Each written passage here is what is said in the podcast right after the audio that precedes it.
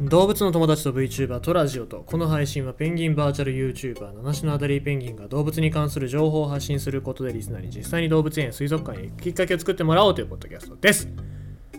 やっとこさ家に戻ってきたんですよ。まだね、まあ、ちゃんとしたあれはしてないけども一応水道管ひねったら水が出たからあいいやと思って。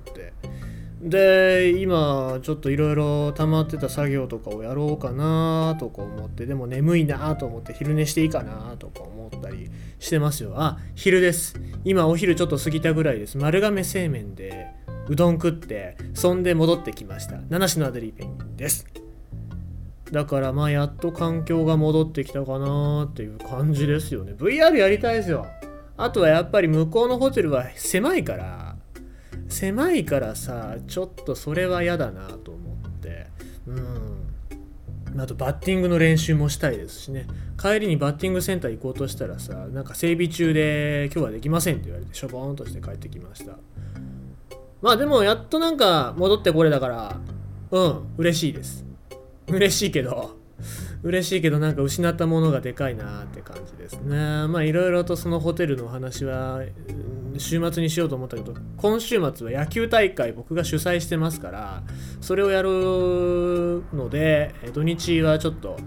放送ができませんのでまあ月曜とか平日の夜中になるかもしれませんのでその旨よろしくお願いいたします。というわけでございましてもう久しぶりだな。こうやっぱねちゃんと自分の整えた放送環境っていうので放送だったり喋りができるのはすごく気持ちがいいですね。シャアがあのー、なんだろう一般機のゲルググに乗った時って多分こんな感じなんだろうなっていう感じですよ。もうやっぱ自分の専用機がいいじゃないですか。真っ赤に塗ってね、まあ、うちは真っ赤じゃないんですけど。はい。ああのー、家計が真っ赤です。今週のじゃあ先月の請求額がすごいので、えー、家計は真っ赤です。はい、えー、でもまあ皆様の応援のおかげで多少はねマシになってますので、えー、ありがとうございます。さて、えー、ということでございまして10月の23日今日は雪氷の日。世界雪氷の日ってことですね。僕はまあ雪氷は多摩動物公園で見ましたけどもあの辺はもう雪氷ファンがめちゃくちゃいますからなかなかね撮影しづらいんですよね。で基本的に僕はあんまり人気者は撮影したくないっていうなんか変な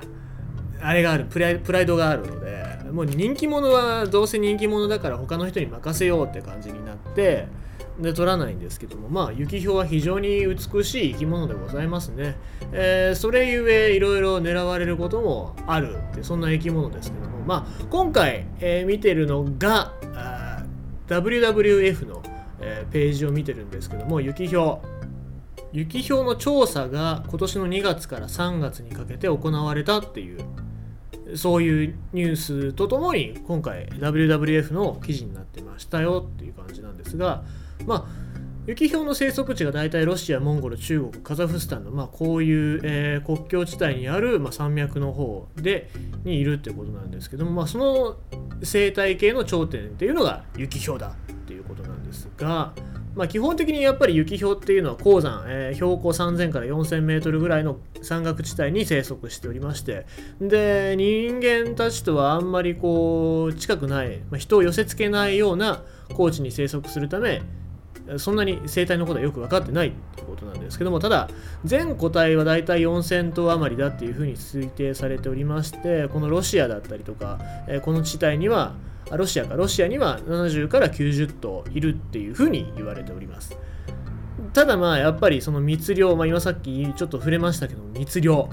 だったりとか気候変動によって、えー、絶滅の危機にあると考えられておりますそんでまあ雪氷なんですけどもそのためにですね、えー、WWF っていうのが、まあ、そのロシアの国立公園局とあと地元の NGO と協力して雪氷の調査をしてるっていうことなんですね。で、えー、今回見つかったこととして2年ぶりに、えー、メスメスの雪氷が、えー、もう一回撮影されたっていうことで、まあ、この子名前がテリブルテリブルちゃんですよね。テリブルちゃんっていう名前なんですけども、まあ、テリブルって意味はひどいっていう、まあ、英語の意味ですけどもなんでひどいって、まあ、そんな名前がついてるのかっていうと以前2014年2018年の調査の時にこのメスのユキヒョウが貴重な自動撮影カメラを2度とも2回このメスヒョウが壊したっていうことでこのこいつはひどいっていうことでテリブルっていう名前を付けられたそうなんですけどもまあなんとそのメスのユキヒョウが、えー、お母さんになってたっていうそういう発見もあったりしてこれは喜ばしいことだなっていうことですね。であとユキヒョウが確認されていなかったエリアで初の確認ってことで、えー、今まで確認されていなかったエリアで糞があったことから自動撮影カメラを設置したらところ撮影に成功し、えー、まあ、この個体を識別して個体数の推定をするっていうことで、まあ、これは同じ個体が生息範囲を広げざるを得なかったのかそれとも別の個体が縄張りを持ったのかっていうことでいろいろ考えられますけども。まあまあどちらかというと喜ばしい話なのかなっていう感じですね。で最後はちょっとあんまり喜ばしくない話なんですが、えー、密漁者が仕掛けた罠があったっていうことで。えー、繁殖や新たな生息地の確認ができた一方密漁者の罠やえー、暖冬の影響で川が凍らなかったため調査が難航するなど雪氷を取り巻く課題の報告も上がってきましたということで、えー、以前発見された雪氷のオスが確認された場所に罠が仕掛けられていたので、まあ、これをその WWF が撤去したっていう話なんですけどもうんまあこれに関してはやっぱりその雪氷を狙う人っていうのがまだいるんだなっていうことですね。で雪氷今さっき言った通り非常に美しい毛皮の持ち主なんですけどもそれゆえにその毛皮を取るために密漁者の人っていうのが横行したりとかあと骨ですね今虎の骨っていうのが漢方薬として使えないのでじゃあ雪氷捕まえてそれ骨にしようぜっていうもう何も理解してない人たちね、えー、だから意味がねえんだよって言ってんのに価値があるっていうことなのでえその骨を取って漢方薬にしてるっていう人がいっぱいいるわけなんですけどもうんそういうところでやっぱりまだ密漁っていうのが増えてるよっていうそういうお話ですね。前もなんかでお話ししましたけども毛皮っていうのはその持ち主が着こなす着てるのが一番似合うわけでまあねつつるつるの毛皮のない人間まあ一部に毛ありますけどもそんな人間が雪氷の毛皮なんかかぶったところでそんなに美しくはない。むしろ醜いんだっていうふうに僕は思いますから、えー、まあこういったところでねどんどんどんどんそういう啓蒙だったり啓発をしていってほしいななんて思っております。というわけでございまして久しぶりに家から収録して非常に気持ちよく喋ることができました。本日は